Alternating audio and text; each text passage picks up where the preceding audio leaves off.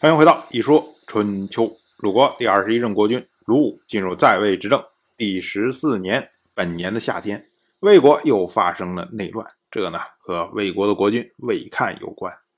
魏看本来和魏国的大夫孙林父、宁直约定好一起吃饭，结果两个人呢就身穿正装啊，身穿着朝服，在朝堂上候命。但是，一直等到太阳落山了，哎，也不见魏看召见两个人。结果询问底下的人，才知道原来魏看在自己的院圃里面在设大宴。那孙林父和宁直两个人也就跟着来到了院圃。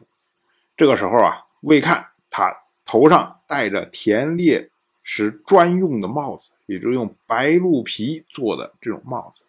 然后结果看见两个人之后呢，就直接戴着皮帽和两个人交谈。我们要说啊，按照当时的习惯，国君见臣子，如果臣子穿着的是朝服的话，国君应该摘帽相见。那你戴着帽子，这就是失礼的行为啊。所以呢，孙林父和宁植当时就非常的愤怒，觉得这受到了国君的嘲弄啊。说你本来跟我约好了，你不愿意见我，让我等一天，然后我来了之后呢，哎，你又故意失礼，你这什么意思啊？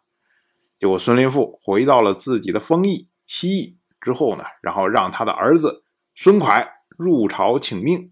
当时呢，魏看就请孙蒯喝酒，然后呢，让乐师之长大师来吟唱巧言的最后一章。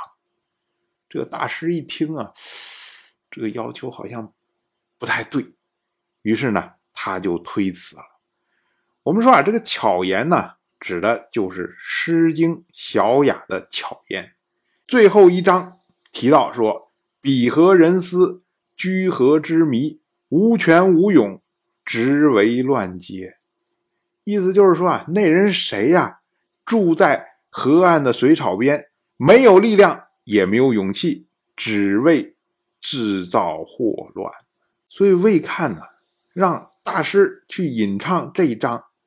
就是在暗语孙林父，你在七义，你是不是待在黄河边，打算要作乱？这是敲打孙林父的意思。那大师一看这情景，说：“你这敲打方法对不对呀？你搞不好会把孙林父给惹毛了，到时候他要作乱，你怎么办呢？”所以呢，他不愿意隐藏。可是呢，他的手下思潮就请求代为隐藏。原来啊，这个思潮啊。他和魏看呢有恩怨，最初的时候啊，魏看有一个宠妾，于是呢就让思潮来教授琴艺。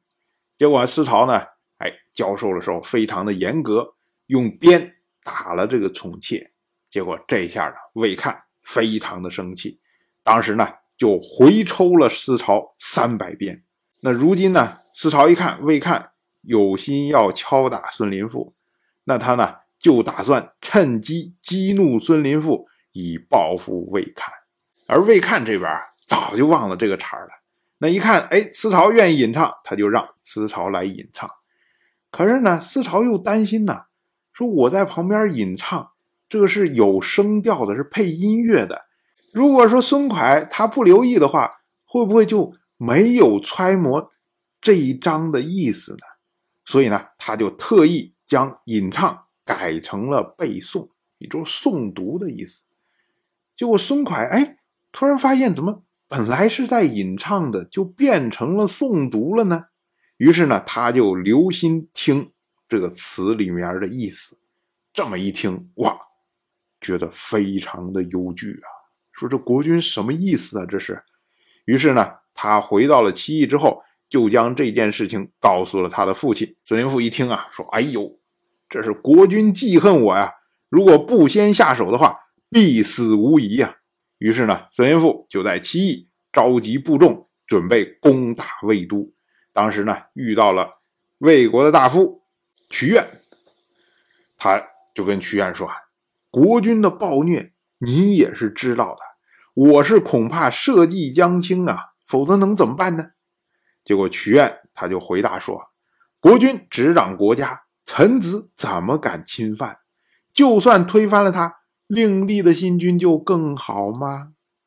虽然他这么着说啊，但是他自己知道魏国要大祸临头了，于是呢，他转而从最近的关口直接逃出了魏国。当然，我就这么一说，您就那么一听，感谢您的耐心陪伴。如果您对《一说春秋》这个节目感兴趣的话，请在微信中搜索公众号“一说春秋”，关注我，您不仅能得到《一说春秋》文字版的推送，还可以直接和我互动交流。我在那里等待您的真知灼见。